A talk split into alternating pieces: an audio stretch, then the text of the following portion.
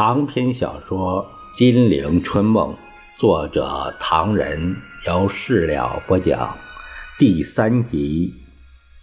八年抗战第三十八回，乌云掩月，杨明补奇袭毁敌机，烽火蔽天，八路军仗义救蒋军。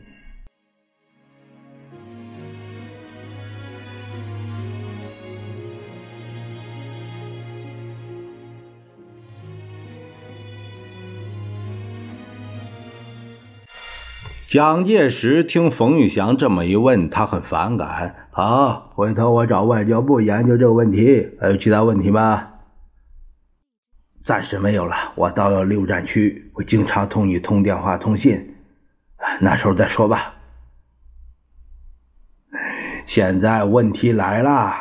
冯玉祥第一封信写道：“我在济南看到韩复榘和张自忠。”张自忠辩白他在平津陷落以后的事儿，希望我们不要误会他是汉奸。现在我可以向你证明，张自忠将军的确有良心、有血性。只要叫他带兵打日本，我保证他一定能完成任务。可是到了桑园后，前方情形紧急啊！冯治安、肖振营、陈继炎。来看我时，肖振营张口就说政府这个不好，那个不好。他显然在危机时替敌人破坏我们团结，而替他过去在北方汉奸行为做了正事。我要求你把这个问题澄清：是好人表扬，坏人法办，否则不能打仗，更不会打胜仗。蒋介石皱眉，把这封信扔在了一边。这个问题希望你马上解决。德国顾问到底干些什么？今天我在沧州看见宋哲元将军，十万块钱慰劳费已经交给他们了。马上我回到桑园，冯治安、刘振三的队伍在马场附近同敌人打得很激烈。到晚上，忽然来了三个德国顾问，他们详细查问敌我情况，半天就走了。我敢肯定，这批德国顾问存心不良。他们到底来上前方干什么来了？希望你回答我。蒋介石冷笑了笑，把那封信给撕了。没多久，冯玉祥电话又来了：东北军万福林部划归第六区战区指挥，可是司令长官部用电报电话，无论怎么找也找不到这个军部在什么地方。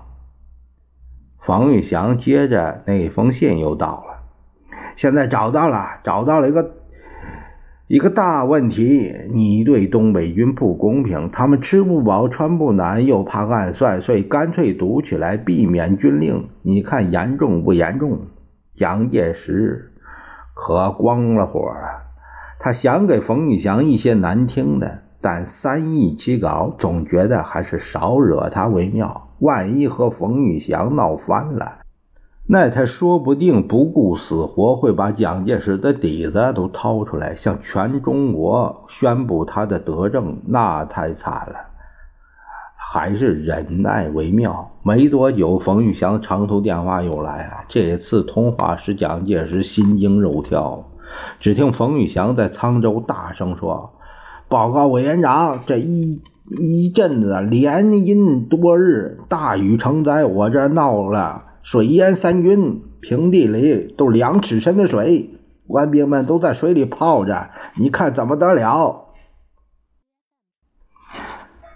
我电话给何应钦，告诉他官兵的腿脚都给水泡肿了，请你马上买十万只双鞋、袜子。哎，你说这何应钦怎么说啊？他说已经请示过委员长了，也讨论这个问题。国家章程没有这笔钱，不合乎军队的章程，他不发。你想这还成话吗？我当时对何应钦说：“请你翻翻章程看，有没有这一条，要官兵在水里泡三五天的。”蒋介石不耐烦了：“这件事情不是已经解决了吗？解决。”冯玉祥在电话里说：“你以为这事儿解决了吗？我同何应钦吵了好久，这才每个人发一块钱，要他们自己去买。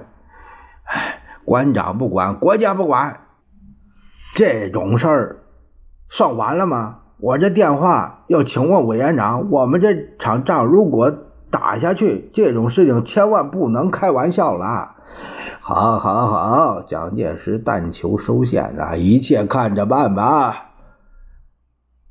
我这里没这笔钱。蒋介石实在恨不得一枪结果了冯玉祥。这位盟兄对大兵、对抗日委实太负责了，其负责程度使他的气弟担心。我又来了，冯玉祥挂起电话来。队伍退到沧州，挖好坚固阵地。我找副司令，呃，陆仲林带着我的命令到前方找李文田、王维刚、还黄维刚，嗯。刘振三要他们兵分四路包抄敌人，可是过三天，陆振林来个报告说，只是一路鬼子打了一下，其余的没达成任务。那为什么？是啊，我不能不问你了。原来这个李文田和黄维刚带着队伍走了五六里，李文田就不肯再走了。黄维刚问他为什么，李文田说是蒋委员长的意思。蒋介石大怒：“怎么是我的意思？你听着啊！”冯玉祥在电话里显然也激动起来了。李文田说：“冯长官的命令不能不听，咱们出来敷衍敷衍老长官面子就够了。”黄维刚军长说：“你是副总司令，一个是你应当确实服从命令，一个是公开反对命令，你怎么说敷衍敷衍的？”李文田说：“我是副总司令，我知道的比你多。”焦委员长是不主张抗日的，我们打胜了，他也不喜欢喜。冯长官是主张抗日的，我们不出来敷衍敷衍，他是不乐意我们的。因此，黄伟刚和李文田在前方大吵大闹，陆中林就回来报告这事儿。我就问这事儿，问你，你查一查，答复我。还没等蒋介石开口呢，那边把电话给挂了。蒋介石在电话机旁先是生气，拍桌子、摔凳子，把侍卫们吓得一个个躲在门后。继而他又狞笑，坐回椅子上写些什么。过了五六天，冯玉祥又急匆匆地回到指挥所接电话，可那是白崇禧的声音：“团长兄啊，我是建生。”啊，建生兄有什么事啊？刚才委员长告诉我说张自忠名誉不好，他想派李文田出任军长，问你同意不同意？冯玉祥光火了，建生兄，请你告诉委员长，李文田这个人万不可用。接着他把经过说了一遍，最好还是张自忠回来当军长，名誉有什么不好？告诉。委员长张自忠在平津沦陷前一段，他是奉命行事，并没有甘心当汉奸呢。而且他是披麻戴孝、化妆孝子逃出城的，日本人还要抓他呢。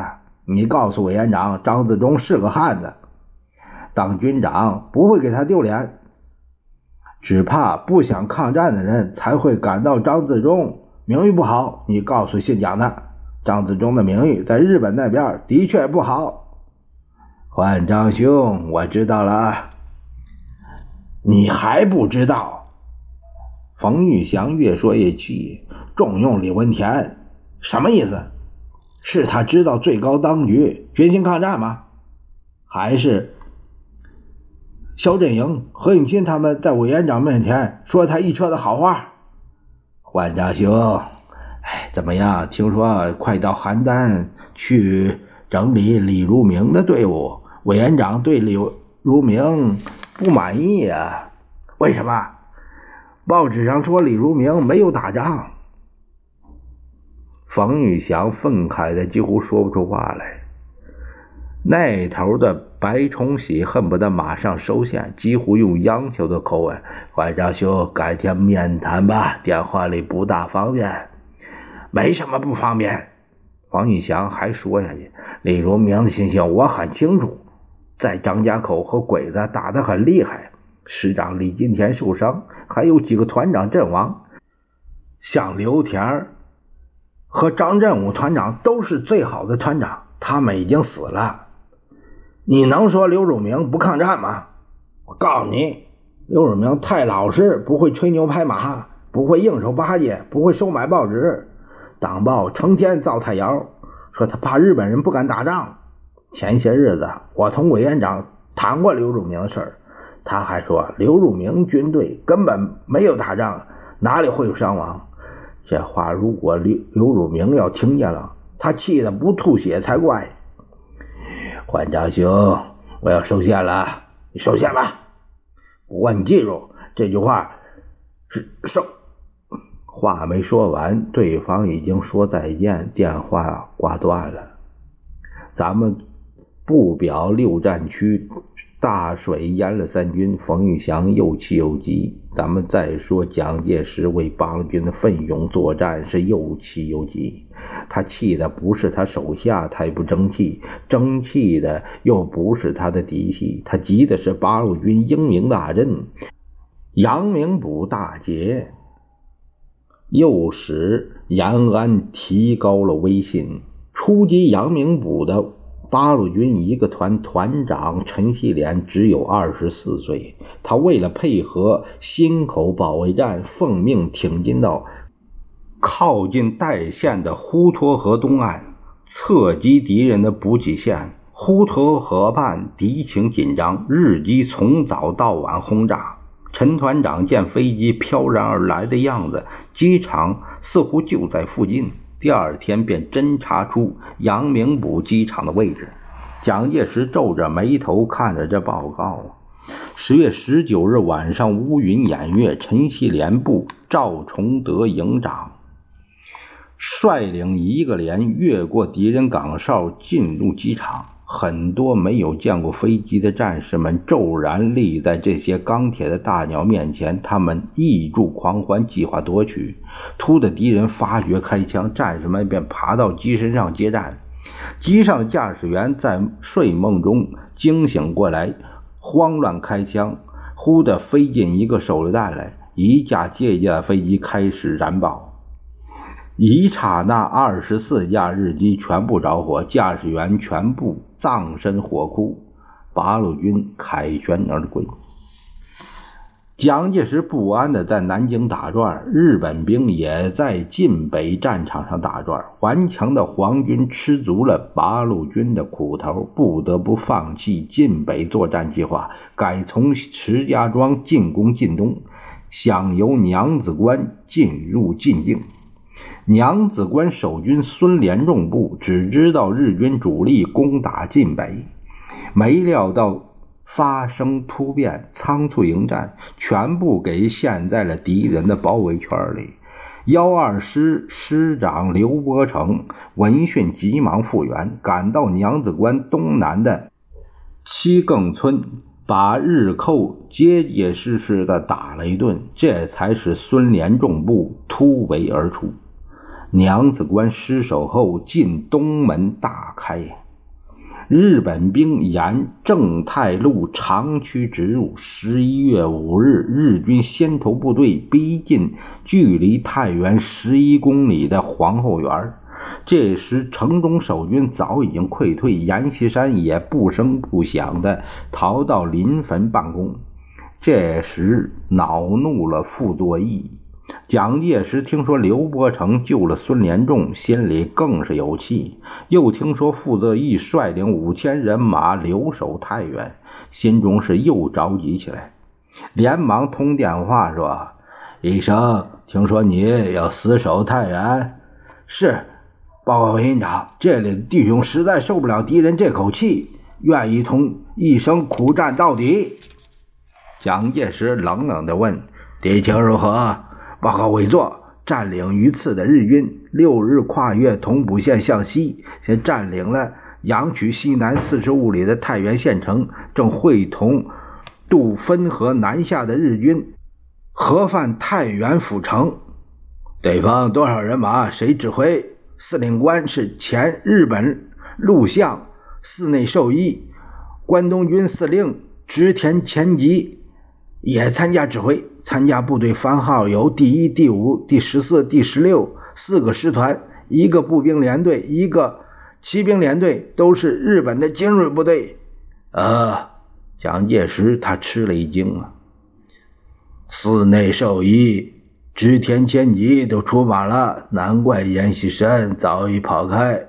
对方总共多少人？十五万。十五万！蒋介石又吃一惊。听说你兵力不多，多少？五千。医生还是退了吧，留点实力准备对付共产党。不能，共产党拿生命在同敌人搏斗，我不能退。共产党是假的，专门做给人家看的，别上当。退吧，医生。别忘记前途似锦，犯不着在这个时候牺牲。五千人怎么同十五万人争？不能，一生自有主意，非给日本鬼子一点颜色看看不行，否则显得国民军队尽是贪生怕死的家伙。共产党的战斗情形我都很清楚，他们一点不假，每个老百姓都可以作证。老百姓只嫌八路军太少，恨我们逃得太快。委员长。让医生替军人争点面子吧。蒋介石是没奈何的说：“啊啊哈！”他再想说几句，只听得傅作义急促的在说：“报告委座有敌情，我们再见了。”说罢截断耳机，既然傅作义开始紧张起来。那是十一月七日的早晨。日本骑兵已经冲到清源县城，后路被切断，太原完全孤立。傅作义采取交战之法，指挥守御不时主动乘隙出击，守军部队浴血奋战，喊杀之声鬼泣神惊。日军攻占了一整天，没有占得丝毫便宜。八月一早，战事更烈。日军调集了攻城大炮，炮轰太原城乡。日机不断的向城内投掷巨量炸弹，并使用降落伞部队，企图在我军。阵后集结散兵进行奇袭，弟兄们咬牙切齿，沉着应战。不等日散兵降落，就在空中予以射杀，同时嘟囔着大骂老蒋：“我操他奶奶！打八路就有飞机，保卫太原飞机的影都不见。”直到九日，战争更为惨烈，傅作义的五千弟兄剩下没多少了，其他的南京部队都不知道上哪去了。距离最近的八路军正同日寇殊死作战，显然不能分兵驰援。而日本兵越来越多，而且出现了坦克车。从八路军那边学来的本事，副作业的弟兄们也用上了。他们等坦克猛烈冲击迫近身边时，把手榴弹掷过去，炸毁了好几辆坦克。但一方面也以少敌众，一方面是人多势壮。入夜血战更烈，在白天，太原北门、东门两扇大门给日本兵攻克，无险可守，但我军却凭残垣颓壁，同敌人做惨烈的巷战。日兵出入太原城时，盲目冲杀，被我截击致死的街头巷尾，陈尸累累，彼此相持了一整夜。眼看着第二天就过不去了，傅作义还要死守，被部下再三劝告，说复仇期以来日，在目前外无救兵的情况下，挨打即使殉国也死不瞑目。傅作义考虑了一会儿。于是下令撤出太原，移师交城、汾阳、徐沟、太谷等地，布置新阵地。待日军入太原后，战事还未了。守军一部还和敌人展开了最壮烈的巷战，一人牺牲，一人继续，直到最后一人还不屈服。这最后一个战士借断壁残垣为掩护，对敌人瞄准射击，弹无虚发。日兵见我只剩一人，相持不下，既残且怒，竟吸调生力军入城，先拆除四周障碍物。这最后一位勇士四面受敌，用一枚手榴弹同企图活捉他的鬼子兵同归于尽。太原城这壮烈的一幕，并没有使蒋介石士气旺盛，士兵们完全明了，最高当局对抗日决死没有丝毫的兴趣。咱们话分两头，却说淞沪战局发生变化。当我军在九月十三日撤退到第一道防线以后，日军也就改变了原来的战略，以主力从市中心进攻江湾，企图来个中央突破；在闸北方面，则向爱国女校和八字桥等处进攻，同时且有部分日军向美国体育场和江湾侧击。之后，日军用重兵加于罗店到刘杭之线。以压迫我军左翼，双方便在杨刘公路间展开了血战。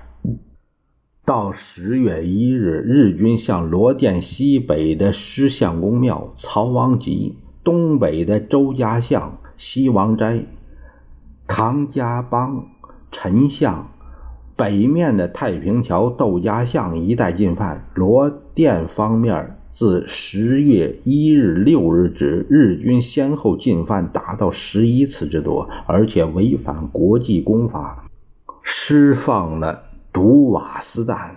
十一日，大场战事揭开，日军拂晓猛攻，守军惨败。九时左右，叶兆、魏云松两部。赶来驰援，伤亡极重。二十六日清晨，大厂南翔公路陈家宅、梅园斋、徐宅各点相继不守，日军人马潮涌而来，大部分转向东进，袭我大厂左侧，企图切断后路。于是大厂守军进撤，连带庙行守军也向江湾之北撤退。蒋介石闻报，默然无语。日军既得大场，又寻大场真如公路向西推进，进击真如电台。固守大场以西阵地的师长朱耀华悲愤交集，拔枪自枪。朱耀华自杀了。蒋介石闻报，只是叹了口气。他问何应钦：“呃，为什么自杀？”报告委座，朱耀华守不住大厂才死的，但他真正的死因并不在此。为什么？大厂原来是杨森防守的，不到三天，杨森完全垮了。接着的是洪宗南街坊，没五天功夫也垮了。后来李宗仁的第五军部所部廖磊，第七军的叶兆、魏松、魏云松。